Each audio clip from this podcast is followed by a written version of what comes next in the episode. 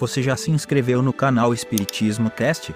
Não esqueça de ativar o sininho e todas as notificações. Assim te informaremos quando houver novos vídeos. E ajude a manter este trabalho voluntário, clicando em Seja Membro. Com isso você nos ajuda a produzir mais conteúdo sobre nossa rica doutrina, com a melhor qualidade técnica possível. E não se esqueça de clicar no like e compartilhar com seus amigos. Gratidão pela sua presença.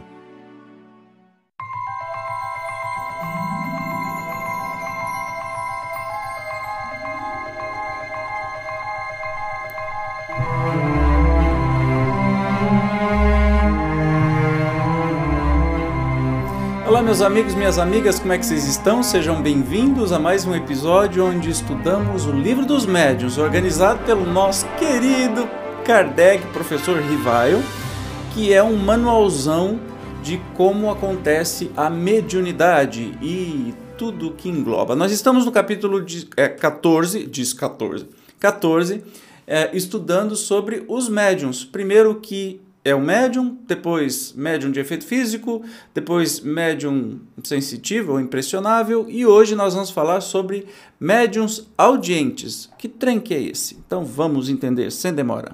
Estes ouvem a voz dos espíritos é, como dissemos ao falar da pneumatofonia, algumas vezes uma voz interior, que se faz ouvir no foro íntimo, doutras vezes é uma voz exterior, clara e distinta, qual a de uma pessoa viva.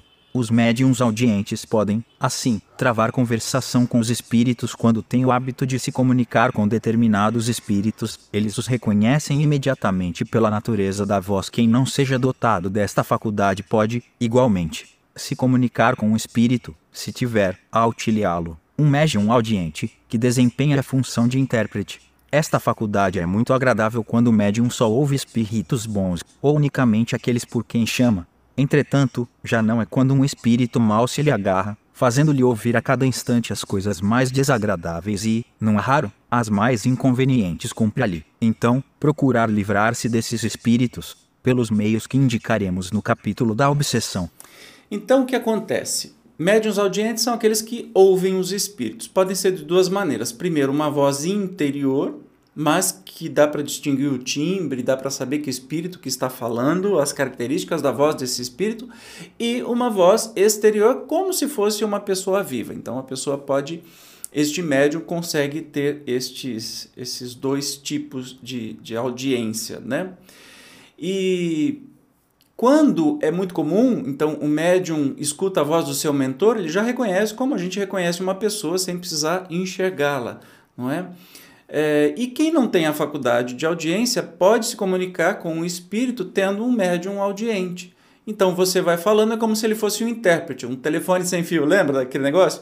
É, você fala para a pessoa, a pessoa fala para o espírito, o espírito é, fala para a pessoa, a pessoa fala para você e assim você consegue fazer a comunicação.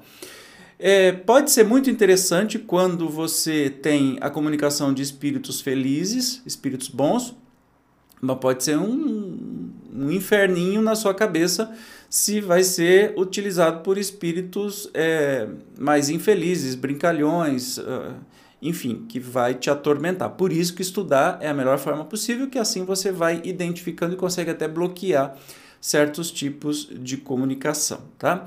E lembrando que essa, esse tipo de mediunidade não é que cada um tem uma. Um médium pode ter todas, ou pode ter algumas, ou pode ter algumas mais desenvolvidas, outras menos desenvolvidas, e assim por diante. É assim que funciona, tá bom? No próximo encontro nós vamos falar sobre médiuns falantes. Vamos entender direito o que é isso. Eu te espero. Se ficar dúvidas, por favor, deixe sempre nos comentários. É um grande prazer responder a vocês. Um abraço e até mais. Tchau!